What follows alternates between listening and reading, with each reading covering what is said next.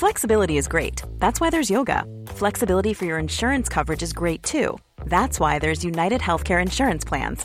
Underwritten by Golden Rule Insurance Company, United Healthcare Insurance Plans offer flexible, budget friendly coverage for medical, vision, dental, and more.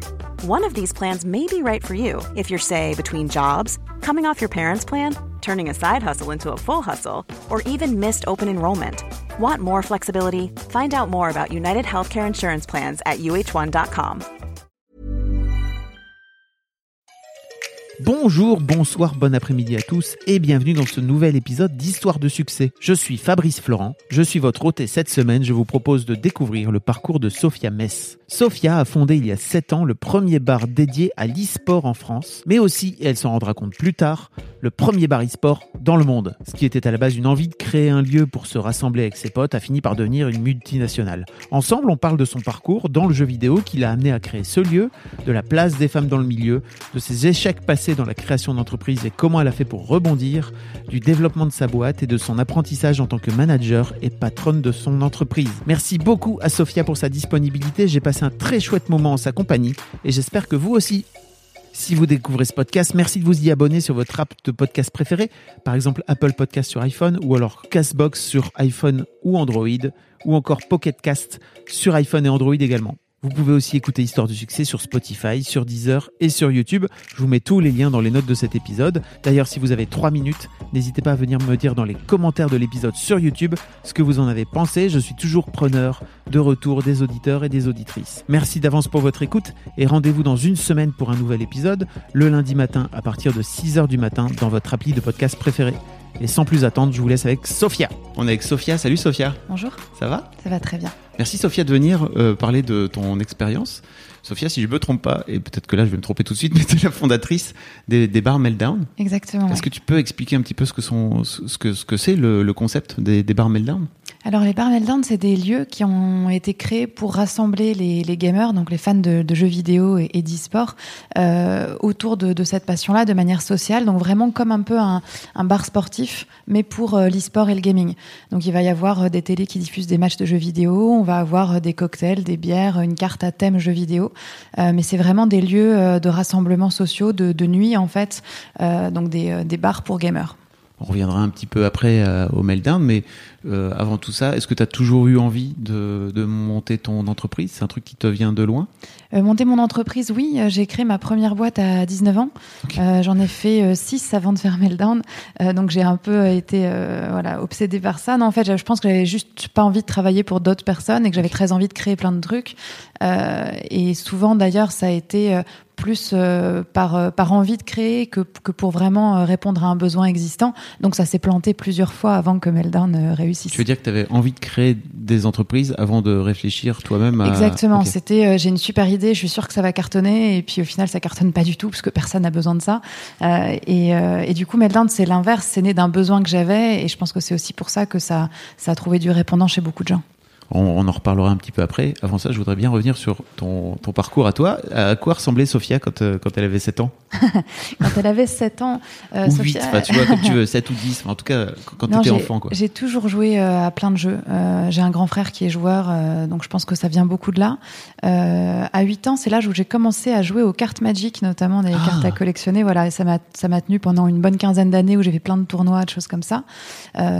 Et à côté de ça, évidemment, plein de jeux vidéo. T'étais une joueuse de Magic l'âge de 8 ans? Ouais, j'ai commencé à l'extension euh, Ice Age, voilà, à 8 ans. Euh, et puis, euh, et puis avant ça, euh, tu vois, tous les jeux classiques, euh, des, euh, des Final Fantasy, des RPG. euh, et puis euh, très rapidement, je me suis mise sur des jeux un peu plus stratégiques, euh, comme euh, Warcraft, Starcraft, euh, voilà. Et puis j'ai j'ai jamais lâché en fait. Mais c'est ton frère donc qui t'a notamment Je initié pense euh, que à c'est de sa Magic. euh, faute. Euh, ouais, je pense que c'est de sa faute. On a aussi un père qui est euh, hyper euh, joueur, donc lui, il joue encore plus que nous aux jeux vidéo, tout ça. Euh, donc nous, on faisait euh, pas des soirées d'anniversaire comme les enfants normaux, on faisait des, des LAN d'anniversaire, donc on rassemblait des ordinateurs, euh, voilà, avec avec mes oncles, mes cousins, etc. Donc j'ai un peu grandi là-dedans, quoi. Ah ouais, d'accord. Oui, ton, ton daron organisait des, des pour et vous jouiez. à- Ouais, ok. Voilà. Oui, donc je, comprends un peu mieux. Et en fait, en grandissant, t'as jamais vraiment quitté cette, euh, cette passion du jeu parce que ça pouvait être un truc, euh, on va dire, d'adolescence. À un moment donné, tu, tu, tu laisses tomber, non? Non, ça m'est toujours resté. Euh, et puis, et puis surtout, c'est une communauté dans laquelle j'ai grandi aussi. Donc, au-delà des jeux eux-mêmes, le fait d'être entouré de gens qui, qui aiment ces choses-là et qui finalement, à l'époque, étaient un peu des gens marginaux, hein, pas comme aujourd'hui où tout le monde joue à des jeux vidéo. bah, du coup, tout mon cercle d'amis, déjà, c'est principalement des hommes parce que c'est surtout les garçons euh, même si maintenant ça devient moins vrai qu'ils jouent aux jeux vidéo. Euh, mais, euh, mais du coup, moi, j'ai grandi vraiment dans un univers avec que des gens qui étaient passionnés de ça, donc c'est difficile d'en sortir après et, d'aller vers, vers autre chose. puis c'est ce qui me plaît, quoi. Je sais pas, c'est qui je suis. et puis des jeux PC en plus. Des jeux, ouais, surtout mm. PC. Alors console, c'était vraiment plutôt pour les jeux un peu de plateforme ou des RPG quand j'étais plus petite, mais après, c'était très rapidement les gros jeux PC, ouais. Et qu'est-ce qui fait que t'es passé de, on va dire, des cartes Magic au, RTS du style euh, je faisais tout en même temps. C'est vrai que c'est, euh, ça, se, ça se recoupe en fait. Tout ça, c'est, euh, c'est de la stratégie. Je pense que je suis quelqu'un qui, qui réfléchit beaucoup, qui réfléchit trop parfois, et qui a besoin à un moment donné d'un exutoire pour tout ça. Et que les jeux, c'est parfait parce que ça te permet effectivement de faire, faire travailler un peu ton cerveau. Et puis après, après une longue journée, voilà, de, de, passer un peu de temps à, à ça. Comment t'as mis un pied dans l'e-sport? L'e-sport, bah, ça s'est fait euh, tout naturellement en fait. Euh, bah, le fait de jouer, euh, du coup, j'ai commencé à découvrir les tout premiers streams, notamment ce qui était fait à l'époque par par Ponfétu, mmh. donc au gaming. et puis et puis ça m'a fasciné. Et puis je me suis rendue sur un ou deux événements euh, où, euh, où j'étais, euh, je faisais un peu des, des, interviews de joueurs, des reportages sur des événements, du covering, des choses comme ça. J'avais créé une page Facebook pour pour des fans de Starcraft, donc je m'investissais un peu là-dessus. et puis rapidement, j'ai rejoint aussi des équipes semi-pro, donc des équipes féminines de Starcraft. Ah, donc tu jouais euh, voilà, donc côté joueuse pour le coup. Côté joueuse, ouais. Euh, ce que j'ai assez rapidement abandonné puisque le principe d'équipe féminine n'est pas euh, spécialement quelque chose que j'encourage moi personnellement. Euh, et puis que j'avais du coup Meltdown qui était dans les cartons quoi. Tu parles euh, typiquement de concept d'équipe féminine. On peut en parler, je pense, pendant des heures sans doute. Clair. les filles dans la, la, place des filles dans le jeu vidéo. Comment tu t'es, comment t'as réussi toi à évoluer, surtout en venant de comme tu dis, tu étais, enfant en fait quand tu as démarré. Euh, comment tu as réussi toi à, évoluer en tant que, en tant que fille dans, dans ce milieu qui est ça commence à aller un peu mieux là, j'ai l'impression, petit à petit. Mais à l'époque, en tout cas, euh, c'était moins le cas, quoi. C'est très très masculin. C'est très masculin. C'est vrai que souvent sur les événements, j'étais la seule euh, fille, ce qui fait que du coup, j'ai eu une phase très tu sais, euh, princesse qui a beaucoup d'attention entre mes 8 et mes 12 ans. Après, ça m'a saoulée, donc du coup, c'est bien, j'ai fait cette phase-là euh, jeune. mais, mais non, c'était pas, c'était pas un problème. déjà, je suis un petit peu, bah, forcément, via par mes intérêts et tout le reste, je suis un petit peu garçon manqué, donc je me suis jamais sentie, tu vois, différente ou quoi que ce soit des, des autres gens qui jouent mm. avec moi. et eux m'ont toujours super bien accueilli, donc il n'y a, a, pas de discrimination en vrai entre les gamers dans les communautés, etc.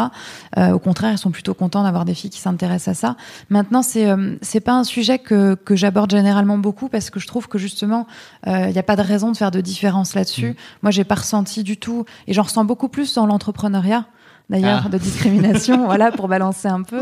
Euh, mais dans le gaming, non, jamais. Enfin, tu vois, c'est pareil, une fille, un garçon. Euh, bon, de temps en temps sur Internet, où tu vois quand quand t'es pas en face, que t'as pas le visage la personne, il y a peut-être des gens qui vont euh, tracher un peu ou dire des choses, mais mais non, j'ai jamais ressenti du tout de problème à ce niveau-là, quoi. On reparlera après de la discrimination dans l'entrepreneuriat si tu veux bien, mais avant de tu disais justement que tu étais contre le principe d'équipe féminine, c'est notamment pour ça, c'est ça, de pas. Ouais, c'est-à-dire qu'il n'y a pas tellement de raisons. Euh, je pense que effectivement aujourd'hui, euh, c'est un fait, les, les, femmes font de moins bons résultats euh, que, que les hommes sur sur l'e-sport parce que on le voit dans les compétitions, les top joueurs c'est souvent des hommes, même la plupart du temps. Maintenant, je pense qu'il y a des vraies raisons à ça parce que bon, déjà il y a moins de filles joueuses, donc statistiquement il y a mmh. moins de chances. que peut-être il y a aussi des centres d'intérêt qui divergent un peu, que certains jeux sont plus pensés pour les hommes que pour les femmes, etc. Il y a plein de raisons. Mais euh, toujours est-il que les tournois euh, masculins entre guillemets sont en fait mixtes, donc les femmes peuvent très bien participer. Et je trouve que de créer des équipes féminines, c'est un peu comme dire aux filles, euh, bah vous vous allez dans votre bac à sable et vous faites votre truc entre vous, alors qu'il n'y a pas tellement de raisons. Je trouve que c'est limite, tu vois, enfin dégradant au final mm. de, de d'être relégué, alors qu'il n'y a pas de raison physique ou évidente pour pour le pour que ce soit le cas quoi. Moi j'entends. C'est peut-être une façon comme une autre de mettre un pied à l'étrier en fait euh, des filles qui peuvent peut-être peuvent se dire ok on va se retrouver entre nous et au moins on va rentrer dans une compète parce que c'est peut-être plus compliqué je sais pas hein, de rentrer dans une équipe euh, mixte euh, ou dans une équipe de mecs pour le coup et de bah, je pense que tout est question de niveau de jeu. Je pense que mm. si on si on commence à dire euh, au contraire c'est rassurant pour les filles de jouer entre elles, enfin ça ça, ça, favorise pas le mélange quoi. Mm. Euh, et, euh, et je pense qu'il est plus pertinent de faire des tournois par niveau de jeu en se disant bon bah voilà il y a souvent sur tous les jeux il y a des classements tu sais silver gold etc.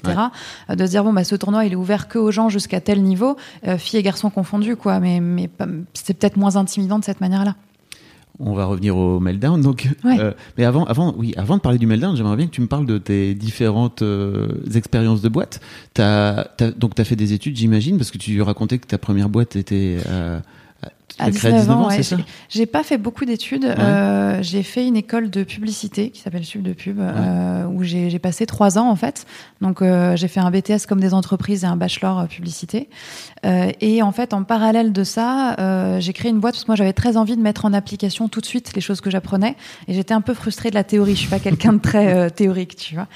et du coup, j'ai créé une boîte de conseils en communication pour des petites entreprises locales où je mettais un peu en application ce que j'apprenais. évidemment je faisais croire que j'étais plus âgée, qu'on était plus nombreux, etc. Parce que bah, c'était important d'être crédible à ce moment-là.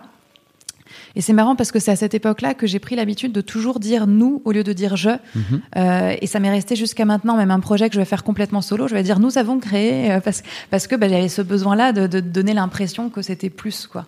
Euh, et puis de fil en aiguille, je me suis associée à un développeur, on a créé une agence euh, de web design. Moi, je me suis toujours intéressée à, à tout ce qui est digital, euh, site web, etc. J'ai codé mon premier site, je devais avoir 14 ans. donc c'est un voilà, j'ai toujours été assez autodidacte et très curieuse de plein de sujets, ce qui fait que les différentes boîtes que j'ai créées ont été euh, sont passées par plein de, mes centres d'intérêt finalement. Euh, j'ai bossé pas mal dans la musique aussi parce que ça, à part le gaming, c'est mon autre passion. Euh, donc j'ai été agent d'artiste, j'ai été photographe pour une agence qui faisait que de la photo de concert parce que j'avais fait un double cursus photographie aussi. J'ai fait du coup j'ai monté un studio d'enregistrement avec un ingé son donc on a on a fait pas mal de prises de son pour des albums de petits groupes etc. Donc vraiment j'ai un peu je suis passée d'un centre d'intérêt à un autre entre guillemets toujours avec ce fil rouge qui était le gaming, le digital et la musique en fait qui sont mes trois gros voilà. Ok. Et euh, en fait, la première fois que tu te tu plantes une boîte, euh, tu te dis ok, c'est pas grave. Euh, ah, complètement. Non, ouais, ouais, complètement. T'as pas pris ça comme un échec parce qu'on a du mal en France avec avec l'échec. Hein. bah ouais, non. En fait, quand quand t'es curieux et que t'as envie de faire des choses, j'ai l'impression que c'est alors c'est assez c'est assez bête ce que je vais dire et ça peut être mal perçu, mais je vais dire c'est assez facile de trouver du boulot. Alors euh, je vais pas dire qu'il y a qu'à traverser la rue, hein, c'est pas le but, mais, euh, mais ce que je veux dire par là, c'est euh, euh j'ai toujours été fascinée par euh, faire n'importe quel n'importe quel boulot. Très jeune, j'ai fait plein de petits boulots aussi, que ce soit prendre des appels, faire serveuse dans un café ou quoi. Et à chaque fois, c'est un truc qui m'amusait énormément, c'est-à-dire que j'avais le challenge de, bah, je vais être la meilleure serveuse du monde ou je vais être la meilleure téléopératrice, tu vois. Et toujours dans le côté un peu compétitif. Gaming. voilà. Et, et du coup, non, c'était rigolo pour moi, quelle que soit l'expérience. Donc en fait, si je plante une boîte, ou enfin, je me suis jamais dit, euh, mon Dieu, qu'est-ce que je vais faire? Il faut absolument que j'ai un boulot stable et tout. Je me suis dit, c'est pas grave, je vais trouver autre chose. Et, et je pense que euh, voilà, j'ai eu la chance de pas avoir cette inquiétude-là. Euh, et, du coup, c'est quelque chose que j'essaie de transmettre. Je fais de temps en temps euh, des, des interventions auprès de jeunes dans des écoles ou des choses comme ça, parce que je pense que c'est hyper important. ils ont souvent une vision un peu déformée de l'entrepreneuriat de deux manières différentes. Soit ils se disent c'est super facile, mon concept est top, c'est sûr que ça, ça a marché et c'est c'est beaucoup plus compliqué que ça, on le sait. Euh, soit à l'inverse, ils ont l'impression qu'il y a une barrière énorme euh, et que c'est euh, pas du tout à leur portée, que c'est inatteignable, qu'il faut absolument qu'ils aient une situation stable et qu'ils passent dix ans dans une boîte avant de peut-être espérer former un projet euh, oui, c'est le fameux truc de j'attends d'avoir de l'expérience. Exactement. alors que alors que non, il n'y a pas. Enfin, ça, ça, ça, fait peur, mais c'est pas si compliqué. Et même administrative, administrativement parlant, euh, c'est pas si dur de monter une boîte, de s'enregistrer, qu'on soit auto-entrepreneur ou qu'on crée une, une structure. Et ça, c'est un truc, je pense, important de le dédramatiser aussi. Et donc tu interviens dans des dans des écoles, c'est ça? De temps en temps, ouais, j'aime mmh. bien. Euh, alors j'ai été prof un peu, mais euh, de, de, de, marketing digital dans le luxe, donc encore euh, encore une autre histoire pour une école pour une école d'art. Mais autrement, j'interviens de temps en temps dans mon ancienne école justement sub de pub, et puis et puis sinon ponctuellement pour des formations ou des séminaires, voilà. Meltdown donc? Meltdown. L'idée euh, en 2012, 2012 ouais. Tu as, as l'idée. Pourquoi tu disais que tu avais l'idée dans les cartons? Comment ça t'est venu l'idée de te dire, OK, il faudrait créer un, un, lieu à un moment donné, de faire une sorte de, de bar, de bar sport en fait, mais de bar e-sport, c'est ça? Ouais, exactement. Euh, ben en fait, euh, c'est venu d'un besoin vraiment euh, perso, qui était de se dire, à l'époque, il y avait très peu d'événements e-sport, il y en avait peut-être deux dans l'année. Euh, évidemment, j'y allais et il y avait un truc merveilleux qu'on vivait. On partageait une expérience de dingue avec plein d'autres joueurs. Euh, et puis il y avait des festivités. Il y avait vraiment quelque chose, une ambiance qui était inoubliable. Et on rentre chez soi, on se pose sur son ordinateur avec son casque, son micro, et puis on se sent un peu tout seul à parler à ses potes euh, par euh, TeamSpeak à l'époque, c'était. Mm. Euh, et il y a une sorte de blues, de dépression post-événement qui est hyper dur à vivre, je te jure. et, et, je me suis dit, j'aimerais bien au quotidien avoir une occasion de revivre un peu ce truc-là, une mini, un mini événement un peu au quotidien. Euh, et donc j'ai commencé euh, avec avec des copains à organiser euh, ce qu'on appelait à l'époque des barcraft, donc des rassemblements dans des bars qui n'ont rien à voir, mais de voilà de groupes de gens qui viennent regarder des matchs de jeux vidéo ensemble. Euh, et au final, euh, c'était hyper sympa. On avait régulièrement une centaine de personnes qui venaient, etc. Mais euh, déjà, ça restait ponctuel. Et puis, c'est pas des lieux qui étaient conçus pour ça. Donc, souvent, c'était des bars sportifs parce qu'ils sont déjà équipés en télé. Mmh. Et on va les voir. Déjà, ils nous regardent un peu bizarre. Ok, du jeu vidéo, t'es sûr ça va ramener du monde Bon, d'accord. Euh, T'arrives sur place, euh, ils sont sont pas hyper accueillants. La connexion internet est un peu pourrie, donc euh, du coup le stream coupe toutes les deux secondes. Et voilà, c'est pas vraiment fait pour ça. Et, euh, et, en fait, il y a un, hasard du calendrier qui fait qu'à cette époque-là, il y a un, gros cybercafé qui s'est mis en vente, euh, qui était spécialisé vraiment sur la partie gaming e-sport, euh, qui s'appelle, qui s'appelait Cybernation, euh, et qui était assez connu dans, dans ce milieu-là. Et en fait, j'ai vu passer la news et je me suis dit tiens, c'est marrant. Et si, en fait, je reprenais ce lieu-là pour en faire un, un lieu dédié à, à, ça, au barcraft, à l'e-sport. Euh, j'ai visité le lieu, ça s'était pas du tout adapté, donc euh, je l'ai pas pris. Mais du coup, l'idée m'est restée de me dire j'ai envie d'ouvrir un vrai lieu physique. Euh, à partir de là, j'ai commencé à visiter euh, des, des, des, bars qui étaient en vente. Et, et ça s'est fait tout naturellement. Moi, j'étais en poste à cette époque-là en agence de pub. j'étais j'étais freelance en agence. Donc t'étais quand même, enfin oui, t'étais salarié. Non, t'étais pas salarié. J'ai jamais été vraiment salarié. Quoi. À part pour des petits boulots, j'ai pas pu quoi. Non, j'ai été free pendant plusieurs années. J'ai fait plein d'agences de com. C'était assez chouette, d'assez d'assez haut niveau. Donc euh, j'étais payée à la journée, j'étais très très bien payée. Euh, et puis euh, et puis voilà, ça faisait plusieurs années que j'étais là-dedans. Et, et, là, je monte ce bar en me disant c'est un truc pour moi et mes potes. J'irai le week-end servir des bières, ce sera marrant. Et il y a un, un, retentissement énorme en fait de la communauté. Euh, le bar faisait 42 mètres carrés, donc tout petit truc avec euh, quelques télés de PC. Et, et pourtant, les gens trouvaient ça incroyable parce qu'ils avaient be ce besoin-là que moi j'avais de se retrouver entre eux. Il existait en fait partout dans le monde et j'en avais pas du tout conscience. Et j'avais pas non plus conscience que c'était le premier bar e-sport au monde à ce moment-là. Donc le premier bar dédié à la diffusion de matchs d'e-sport en fait. Et il n'y avait pas d'autres. Il n'y en avait nulle part, ni aux US, ni, ni en... en Asie, ni nulle part en fait. Et donc ça, c'était assez incroyable. Euh, et, euh, et, on a eu des gens qui sont venus de partout. On a eu euh, un Coréen du Sud qui est venu exprès pour voir le bar. Enfin, c'était complètement disproportionné par rapport à, l'apparence du lieu, quoi. Euh, on a eu des Américains qui sont venus, on a eu des Suédois qui, qui ont fait le, le, le, trajet à vélo depuis Stockholm pour à Paris pour, pour venir voir. Enfin, c'était assez fou. Et euh... comment, comment devient, je te coupe, mais comment devient l'idée de, de, de, monter un lieu comme ça? Enfin, pas de monter un lieu, mais de te dire, ok, je vais me lancer dans de, alors de, dans un métier de bar en fait que tu j'imagine connais pas? Je connaissais pas du tout. J'avais un mon meilleur ami qui lui était là dedans donc je me suis dit c'est cool. Il est du coup je l'ai associé au projet okay. et puis il est devenu barman du premier bar euh, et euh, c'est quand même un, un métier. Hein, c'est un drôle de milieu. Et ma mère a eu très peur, quoi, quand je lui ai annoncé ça. Euh, elle a essayé de me faire du chantage pour pas que je le fasse. Elle m'a dit mais il y a la mafia, mais il y a des gens bourrés, mais ça va être n'importe ouais. quoi, c'est dangereux le milieu de la nuit et tout. Donc ouais, ça a été une, une bataille un peu euh, familiale, mais euh, mais au final non, ils m'ont ils m'ont beaucoup soutenu. Et c'est vrai que pour moi c'était un projet euh, annexe entre guillemets. C'était un truc que je faisais vraiment pour le kiff et j'allais continuer ma vie pro à côté. Et ça c'était juste mon petit bar, voilà. Et, euh, ça, ça, ça, a pas mal changé. Et euh, d'ailleurs, petite anecdote, ce bar-là, donc nous, on l'a vendu euh, l'année suivante pour aller dans un bar plus grand. Et, euh, et en fait, cette année, je l'ai, euh, je l'ai racheté, le tout petit bar d'origine, et j'ai ah. rouvert un, une autre enseigne dedans, un bar rock, donc rien à voir. Euh, en me disant, pareil, c'est mon petit projet à côté, c'est mon petit bar, donc on, on, rendez-vous dans dix ans, on va voir. Mais j'ai, vu, passer, j'ai vu passer la news, j'ai ouais. vu l'adresse, donc je racontais hors micro que j'étais allé effectivement à l'époque de où il était côté République, et j'ai vu l'adresse, je me suis dit, mais c'est juste à côté de l'ancien. En fait, j'avais pas calculé. C'est celui-là, ouais. T'as monté ça avec le l'ancien batteur de de Motorhead, de Motorhead ouais, qui est maintenant batteur de Scorpions euh, et qui, euh, bah en fait, comme je te disais, j'ai bossé un peu dans la musique, donc lui, ça faisait dix ans que c'est un pote, mais euh, j'ai jamais bossé avec lui, quoi. Je le vois deux trois ans, deux trois fois dans l'année quand il y a des concerts, des choses comme ça. Et, euh, et en fait, quand je suis le, la vraie histoire, c'est que je suis repassée devant l'ancien du coup Bar Meltdown un soir. Par nostalgie, j'ai voulu rentrer voir ce que c'est devenu. Et il se trouve que la personne derrière le bar m'a dit oh, j'en ai marre de faire ça, moi j'ai envie d'arrêter. Et, et, pour rigoler, on a négocié sur un bout de comptoir en disant bah, je te le reprends en balançant des chiffres, etc.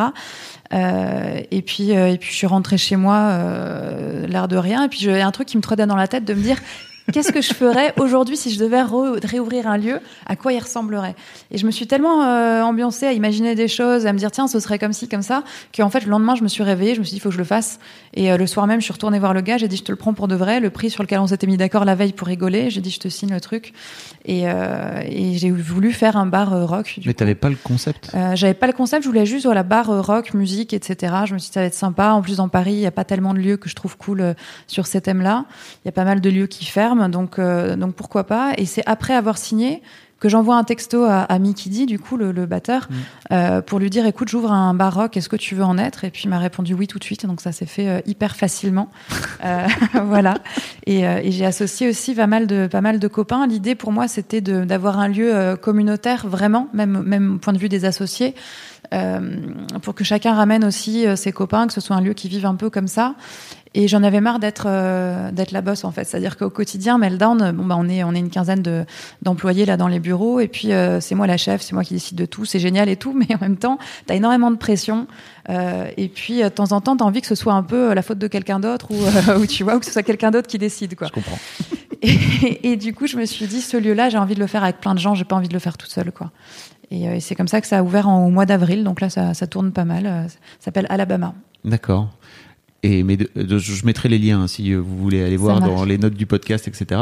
Euh, mais alors, il y a un truc euh, qui m'intéresse dans ce que tu dis du fait de pas pouvoir, de pas juste être le boss, c'est que j'imagine qu'il y a des trucs de ce fait-là qui se font pas comme tu, comme tu voudrais que ça se fasse, peut-être, dans ce bar-là en particulier, dans ce euh. Non, pas vraiment, parce que chacun, en fait, j'ai associé des gens euh, merveilleux qui euh, qui ont chacun un corps de métier hyper utile, type euh, graphiste ou mm. enfin, et, et, chacun du coup a le dernier mot sur son sur, sur, sur son champ de compétences. Et ça, je trouve ça chouette parce qu'au final, moi, c'est des gens qui j'ai toute confiance, donc donc s'il y a des compromis à faire, c'est pas grave. Et et puis au final, c'est quand même c'est quand même un super atout d'avoir des gens qui sont présents et qui sont impliqués, donc non, c'est. Euh, puis j'ai quand même toujours le dernier mot. Hein. C'est mon défaut aussi. Donc, euh, en général. Euh, Comment ça, t'as le dernier mot Quand t'es porteur de projet, les gens t'écoutent. Donc, même mm. si t'es pas, tu vois, le chef absolu, bon, ben, t'as tendance à. Puis, sachant que j'ai l'expertise aussi barre de par le réseau, Meltdown, etc. C'est vrai que naturellement, les gens vont avoir tendance à plutôt être être confiants dans, dans, dans, ce que je suggère. Donc, j'ai pas j'ai pas de gros problèmes d'autorité. Mais bon, il faudrait il faudrait que les gens me contredisent plus. Parfois, ça me ferait du bien. tu veux dire que t'es pas assez entouré de gens ben, Ou est-ce que tu les est-ce que tu les encourages aussi à te contredire Je sais pas, c'est peut-être c'est peut-être un défaut à, moi, j'en sais rien. C'est vrai que je disais ça l'autre jour en, réunion, c'est euh, je, commençais à dire que je suis perfectionniste et que j'aime bien que les choses soient bien faites, mais je réalise qu'en fait j'aime bien que les choses soient faites comme je veux qu'elles soient faites. C'est pas, c'est très très subjectif. Euh, donc je pense que je dois être euh, assez assez insupportable de temps en temps, euh, mais en même temps euh, non, j'adore euh, j'adore justement déléguer des responsabilités aux gens parce que c'est pas un truc qui est naturel chez moi. Je suis quelqu'un de plutôt très très créatif. J'adore lancer des projets, avoir des idées et tout, mais après ouais le côté le côté vraiment décision, management, etc. Je le fais euh, par la force des choses, hein, mais c'est pas forcément le truc le plus naturel chez moi. Mom deserves the best, and there's no better place to shop for Mother's Day than Whole Foods Market. They're your destination for unbeatable savings, from premium gifts to show-stopping flowers and irresistible desserts. Start by saving 33% with Prime on all body care and candles. Then get a 15-stem bunch of tulips for just $9.99 each with Prime. Round out Mom's menu with festive rosé, irresistible berry chantilly cake, and more special treats. Come celebrate Mother's Day at Whole Foods Market. Ok, comment t'as appris sur le tas, petit à petit. Puis on a commencé, on était une toute petite équipe, donc ça s'est fait euh, assez naturellement. Je pense que j'ai encore pas mal de choses à, apprendre là-dessus. Euh, je suis quelqu'un naturellement très introverti, euh, ce qui se voit pas forcément au premier abord. Ça se mais, voit pas trop. euh, hein. mais non, mais c'est vrai que c'est pas naturel pour moi. Tu vois, je suis plutôt quelqu'un d'ailleurs d'assez d'assez casanier et, et du coup d'aller effectivement faire, tu vois, driver des équipes, les motiver pour avoir une vision, etc. Autant je le fais très bien euh, d'un point de vue pitch pour pour pour enfin tu vois tout ce qui est tout ce qui est lié à la boîte, tu vois tout ce Bah qui est là, tu investisseur, viens, tu tout ce parles. qui est- Voilà, là ça envie ça va. t'écouter pendant trois heures. c'est gentil. Mais c'est vrai que c'est c'est un effort quand je le fais au- avec les équipes. euh, C'est euh, j'adore ça, mais je dois sortir un peu de ma bulle, quoi. Et finalement, c'est cool parce que ça me pousse aussi à me challenger, à aller un peu plus loin. Ça fait maintenant donc 7 ans que. Ouais, un peu plus de 7 ans, ouais. créé. J'avais une dernière question en fait sur le milieu de la nuit aussi parce que tu dis justement qu'il y a beaucoup de, de bars qui ferment en ce moment, euh, Ouais. de lieux qui ferment. Et c'est vrai que le milieu de la nuit à Paris c'est un peu compliqué. J'ai l'impression. Euh, tu vois euh, les bars qui te laissent plus sortir sur le trottoir, euh, voire même, j'allais dire après une certaine heure, mais même pas parfois. euh, Même il est 9 heures, ils te disent ok, euh, restez sur le trottoir, sortez pas vos verres dehors, etc., etc. J'ai l'impression que dix ans auparavant, c'était pas forcément autant le cas sur Paris. Qu'est-ce que c'est quoi ton, point de vue sur le sujet Euh, on nous a toujours dit que dans le passé c'était moins le cas, mais nous quand on a commencé il y a 8 ans c'était déjà ça. Donc euh, je pense qu'effectivement euh, c'est des problèmes de voisinage souvent. Donc on a moins le problème au Meltdown de Bastille parce que bah, c'est un quartier où il y a plein plein de bars. Donc mais c'est vrai que pour les, quartiers qui sont un peu plus résidentiels et t'as de plus en plus de quartiers justement qui deviennent résidentiels. c'est très difficile à vivre pour les bars parce que nécessairement dans Paris c'est pas insonorisé comme il faut, c'est des très vieux bâtiments.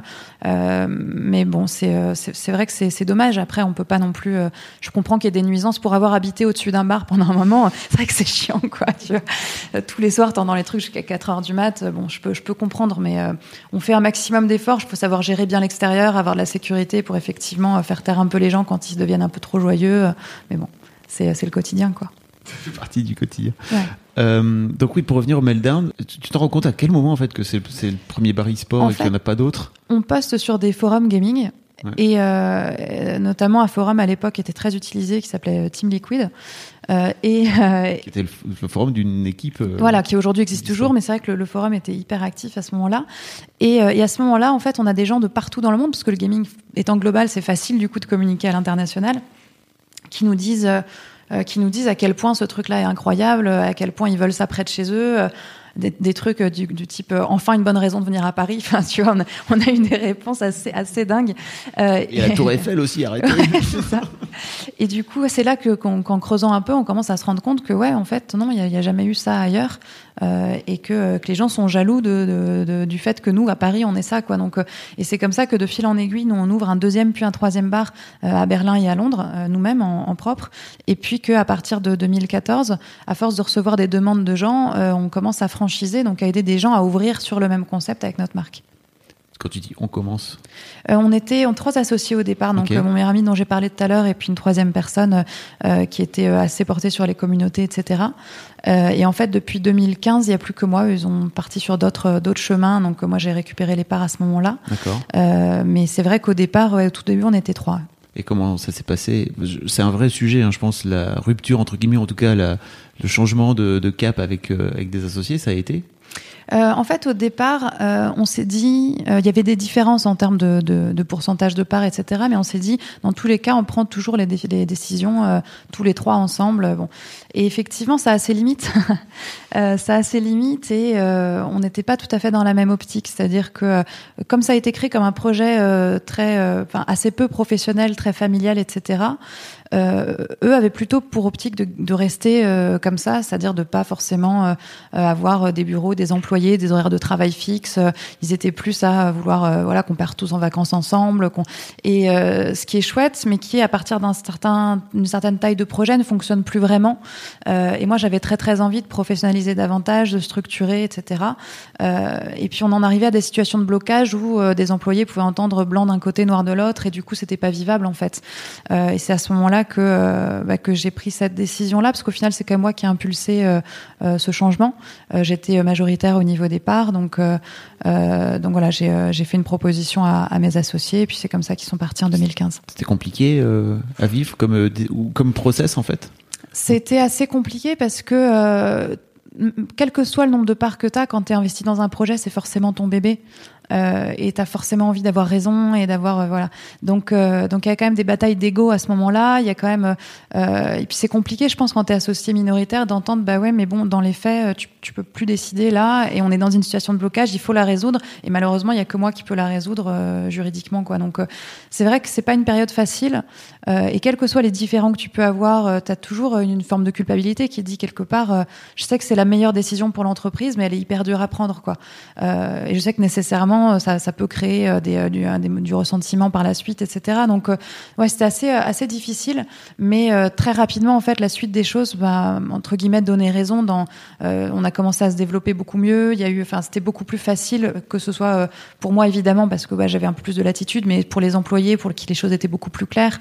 donc voilà, il y a eu, une phase comme ça de transition où aussi bah, nos différents bars qui étaient sous contrat avec nous, finalement eux euh, ont pas forcément compris pourquoi ils ont, connu l'équipe euh, au complet, donc il y a eu un changement. Donc il y a eu pas mal de pédagogie à faire aussi à ce moment-là. Mais en fait, la, qualité de service a tellement euh, augmenté dans les mois qu'on suivi qu'au final, ça a mis tout le monde d'accord. Quoi. Comment t'en es venu à, a décidé de, t'as créé un projet avec un concept, etc. et avec des bars à toi qui t'appartiennent, sur lesquels j'imagine encore une fois t'as la main mise et c'est toi qui décides de comment ça se passe, etc. Jusqu'à euh, te dire ok en fait euh, j'ai trop de demandes. Enfin je pense que c'est pour ça que t'as décidé à un moment donné de, de franchiser euh, et donc de, de, créer cette franchise. Ouais, c'est alors je crois qu'au moment où on a créé la franchise, on se rendait pas compte euh, de ce que c'était qu'une franchise vraiment. C'est-à-dire qu'aujourd'hui, avec le recul, avec les années d'expérience, les, les, les, accompagnements qu'on a pu avoir, le modèle de franchise, c'est un modèle qui est très lourd, mmh. euh, qui a, il y a plein d'obligations, il y a plein de... Euh, et à l'époque, pour nous, c'était vraiment une manière simple euh, d'aider d'autres gens à faire la même chose. Euh, donc on l'a fait sans s'en rendre compte. On a, on a commencé, on a été consulté un avocat qui nous a fait un contrat de franchise. Ok, on a, on a vu les prérequis, on a commencé à fournir des services à, à nos franchisés. Mais en fait, c'est vraiment comme tirer sur une bobine de de, laine, quoi. Donc tu déroules un peu le fil et puis petit à petit tu te rends compte qu'il y a plein d'autres trucs derrière.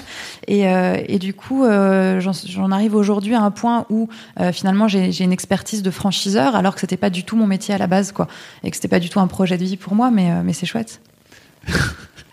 comment et de ton côté, ça a été aussi assez facile entre guillemets de comment dire de voir naître des d'autres meltdowns sur lesquels tu n'avais pas forcément la main ou en tout cas qui étaient ouais ça y avait pas de problème. C'est assez magique en fait de, de voir que bah, ton projet se réplique euh, que tes enseignes se multiplient etc et je pense qu'on réalise jamais vraiment. C'est à dire que euh, souvent on me dit ouais c'est un truc de fou il y a 30 euh, bars meltdown. Et en fait j'arrive pas à, vraiment percuter tu vois. Je, euh, ouais je leur rends visite je, vois qu'il y a enfin mais c'est assez incroyable en fait de se dire que tout ça c'est parti d'une idée. Et, d'ailleurs aujourd'hui la France est le, pays qui a le plus de bars e-sport au monde euh, qui soit Meltdown ou autre parce que du coup ça, a impulsé aussi pas mal de gens à ouvrir des bars indépendants. Et c'est marrant parce que tout ça évidemment c'est parti du fait que bah, le premier bar, bar Meltdown était en France. Donc du coup les Français ont beaucoup plus facilement sont approprié le projet mais c'est assez fou en France on doit avoir une trentaine de, de bars e-sport alors que tu as des pays où on a même pas un seul quoi et tout ça effectivement, c'est né d'un truc, d'une idée, d'un jour, un, matin où on se réveille, on se dit je vais faire ça, et, euh, et que ça impacte la vie d'autant de gens, c'est assez merveilleux. Surtout que les, euh, gens qui ouvrent des bars avec nous, les franchisés, bah, c'est le projet de leur vie, quoi. Ils ont leurs économies, ils ont tout investi, ils ont, enfin, euh, c'est beaucoup de pression parce qu'on a envie que ça réussisse, que ça marche pour eux, et, euh, et à la fois c'est merveilleux. T'en as combien là aujourd'hui alors? T'as 25 bars, Ouais, là il y, y, en a 25 euh, environ. On ouvre de toute façon en permanence. Là il y a Nancy qui va ouvrir euh, le mois prochain. Donc euh, on, on, fait grandir les réseaux à la fois euh, en France, à l'étranger. Euh, on a aussi certains de nos bars historiques qui, euh, qui ont fermé parce qu'ils sont arrivés à l'issue de leur contrat, qu'ils ont envie de faire autre chose de leur vie. Ou, donc il y a aussi un, un, renouvellement qui se fait. C'est des contrats entre 5 et 7 ans en général. Et puis ça nous permet nous aussi de, de, remettre à niveau, de remettre à jour. les bars qu'on ouvre aujourd'hui sont très différents de ceux qu'on ouvrait il y a 5 ans. Donc ça nous permet de, de renouveler un petit peu le parc aussi. Ah, c'est cool. Vous êtes 15 employés, c'est ça? Ouais, on est une quinzaine, ouais. Enfin, je compte les, je compte les stagiaires, je triche. on est une douzaine en vrai. Okay. Euh, c'est quoi les c'est quoi les projets de c'est quoi tes projets de demain? Alors j'ai bien compris que tu avais donc ouvert un bar euh, à base de musique. Ouais, alors celui-là c'est vraiment cette fois-ci c'est vrai, c'est vraiment un projet à côté. je pense pas que ça devienne une multinationale. Euh, non, on a plein de projets pour Meltdown. Euh, il y a un gros changement qui va arriver d'identité visuelle euh, le mois prochain qui est très important pour nous. Euh, je trouve qu'aujourd'hui on a une perception qui est très très gaming et pas assez bar, c'est-à-dire que on est on n'est pas un cybercafé, on n'est pas un lieu où on a envie que les gens viennent jouer. c'est comme quand tu vas dans un pub et qu'il y a un billard ou un, ou un baby-foot, tu vas peut-être faire une partie dans la soirée, mais tu as pas 15 qui attendent que tu viennes jouer et, et tryharder toute la soirée. Donc nous, le but, c'est d'être la même chose pour l'e-sport. Alors tryharder, si vous connaissez le vocabulaire. C'est jouer à fond pour faire en sorte de, grimper dans les classements de Voilà, pardon.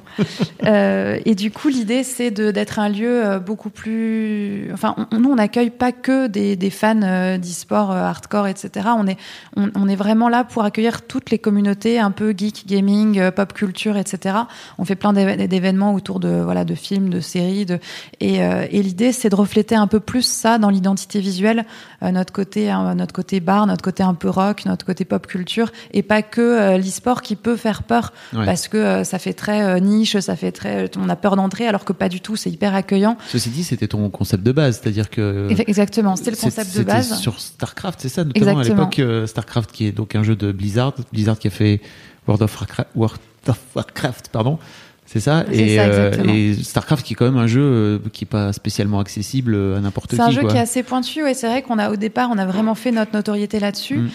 Et, euh, et, par rapport à l'époque, si tu veux, aujourd'hui, le gaming, c'est tellement démocratisé, il y a tellement de jeux différents qui sont labellisés e-sport, etc., que euh, c'est plus du tout la même chose. Quoi. On est passé de cette petite communauté de, de gens euh, un, peu, un peu fanatiques à euh, un, un, lieu d'accueil. Euh, au final, on est un bar cool pour tous les gens qui touchent de près ou de loin au gaming et à la pop culture. Quoi. Et ça, on a vraiment envie de le refléter. Euh, et, euh, et c'est très important pour nous que, bah, que les gens se sentent accueillis aussi. C'est marrant d'ailleurs parce qu'on a, on a reçu beaucoup de couverture médiatique depuis la création. Euh, et surtout, au tout début, les journalistes venaient euh, avec un regard initial qui était qui sont ces gens bizarres qui vont jouer aux jeux vidéo dans un bar, tu vois. T'avais vraiment cette approche de, de weirdo, tu vois. Et, euh, et, en fait, ils en ressortaient, à chaque fois, les papiers étaient géniaux parce que ils en ressortaient en disant c'est le lieu le plus social que j'ai jamais vu. Les gens se parlent, interagissent. Dans un bar classique, sauf si tu as une raison très spécifique, tu vas pas parler aux voisins de la table à côté.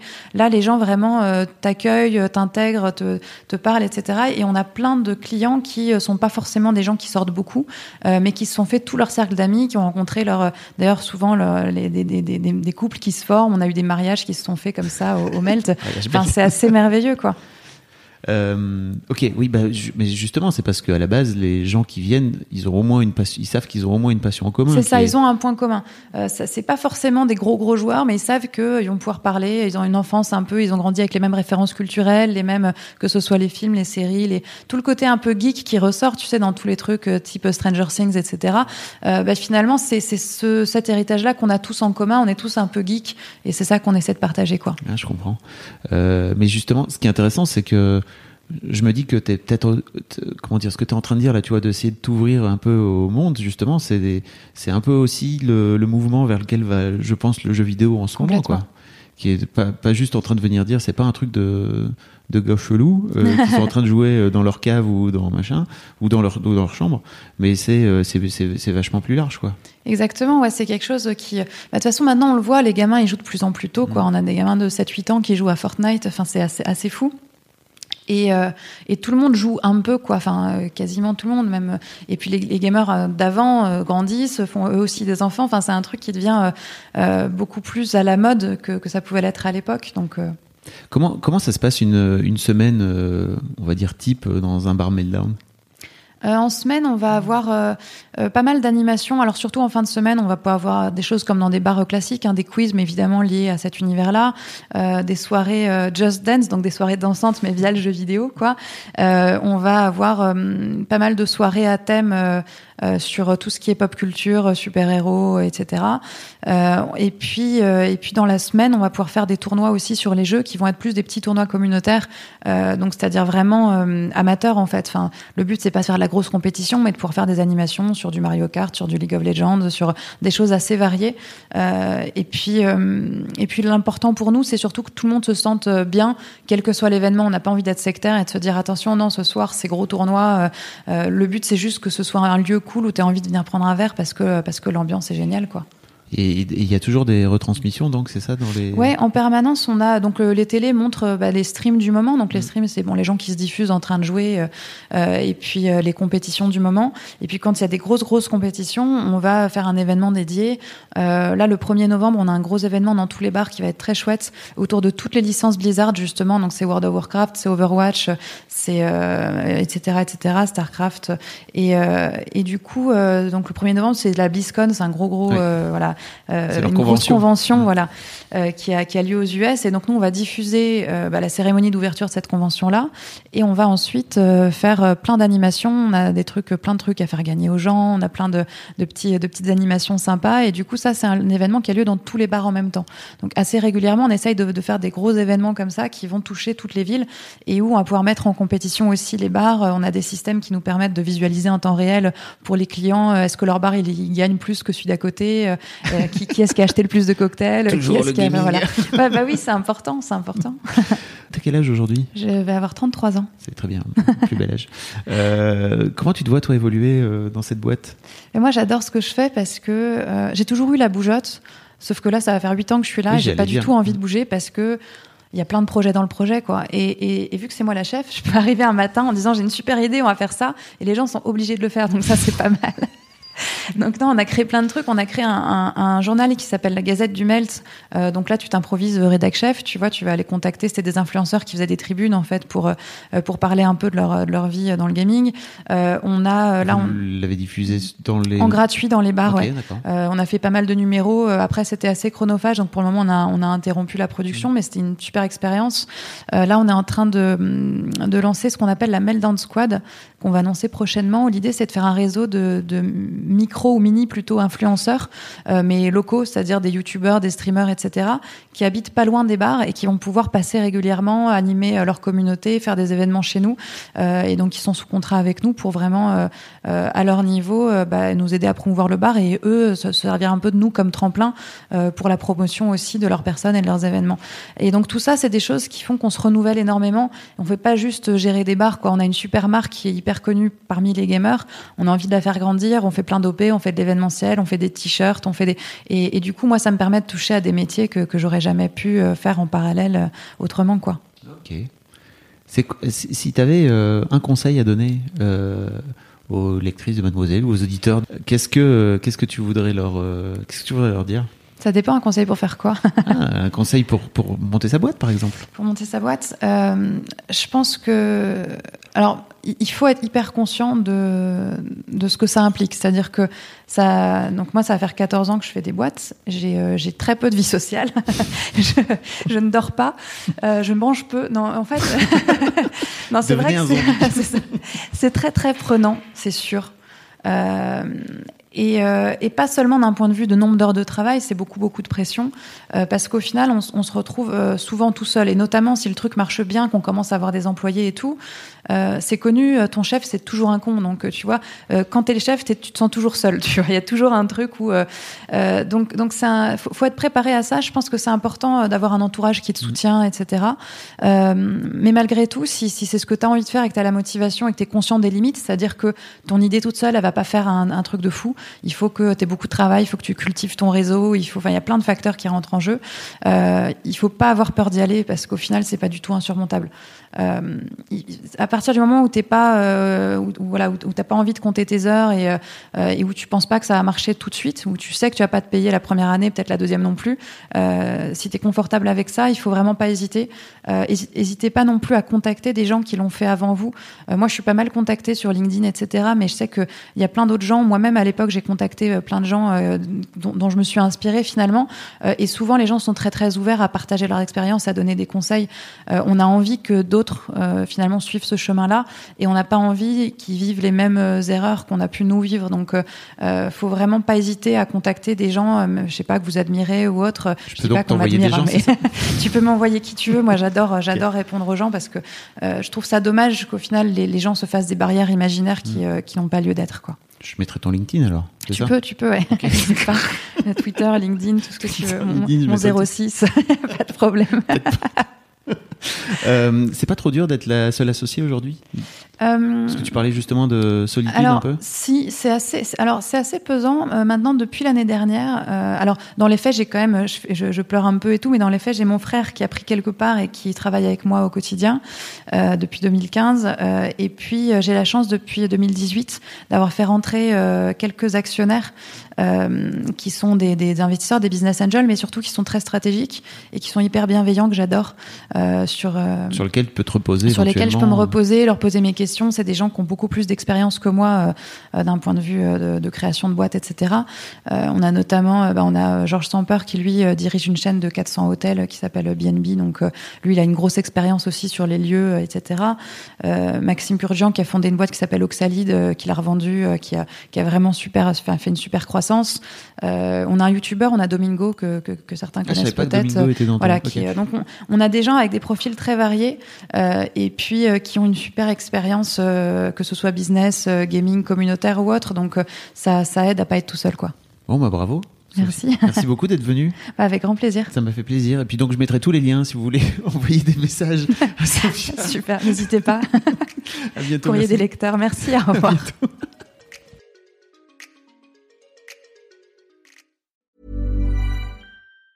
Normally, being a little extra can be a bit much, but when it comes to healthcare, it pays to be extra. And United Healthcare makes it easy with Health Protector Guard fixed indemnity insurance plans. Underwritten by Golden Rule Insurance Company, they supplement your primary plan, helping you manage out of pocket costs without the usual requirements and restrictions like deductibles and enrollment periods. So when it comes to covering your medical bills, you can feel good about being a little extra. Visit uh1.com to find the Health Protector Guard plan for you.